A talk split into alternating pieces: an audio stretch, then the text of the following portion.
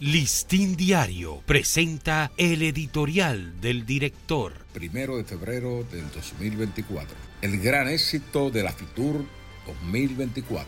La República Dominicana participó en la Feria Internacional de Turismo FITUR 2024 que acaba de finalizar en Madrid, España, y ha cosechado un rotundo éxito. El esfuerzo del Ministerio de Turismo, las principales empresas del sector y la banca facilitaron la concertación de una amplia cantidad de convenios de inversión y operación que potencian el motor de la economía dominicana.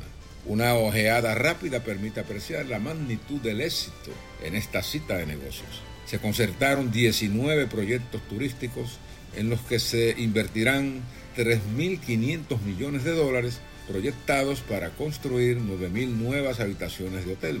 La familia Rainieri, que estuvo presente con una amplia delegación al más alto nivel de sus ejecutivos, presentó su proyecto Playa Serena Punta Cana Resort, un hotel de ultra lujo que abrirá en dos años. El Playa Serena podrá acoger a 160 huéspedes, 75 suites, 5 villas sobre el agua, club de playas, restaurantes, bares y otras comodidades, según explicaron sus ejecutivos. Otros logros significativos son la ciudad destino Capcana, anunciados por Block del Mar SRL y el Grupo del Valle, que inician Windham Blue del Mar a Capcana de 282 residencias con una inversión de 200 millones de dólares cerca de Playa de Juanillo y el campo de golf Las Iguanas. Los bancos de reserva Popular y BHD informaron de nuevas operaciones en el sector por un valor superior a los 4 mil millones de dólares.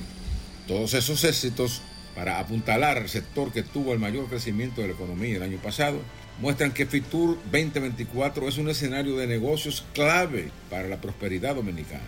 Con la experiencia acumulada por el país desarrollando el turismo, este sector ha probado una resiliencia robusta y un umbral de crecimiento imparable.